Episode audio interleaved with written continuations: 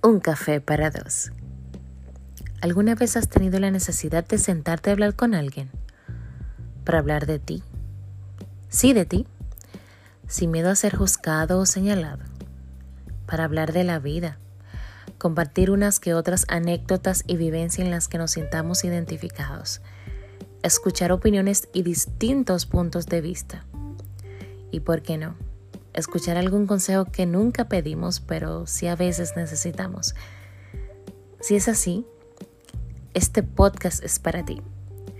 Hola, soy Yocasta Soriano y esto es Un Café para Dos. Bienvenidos.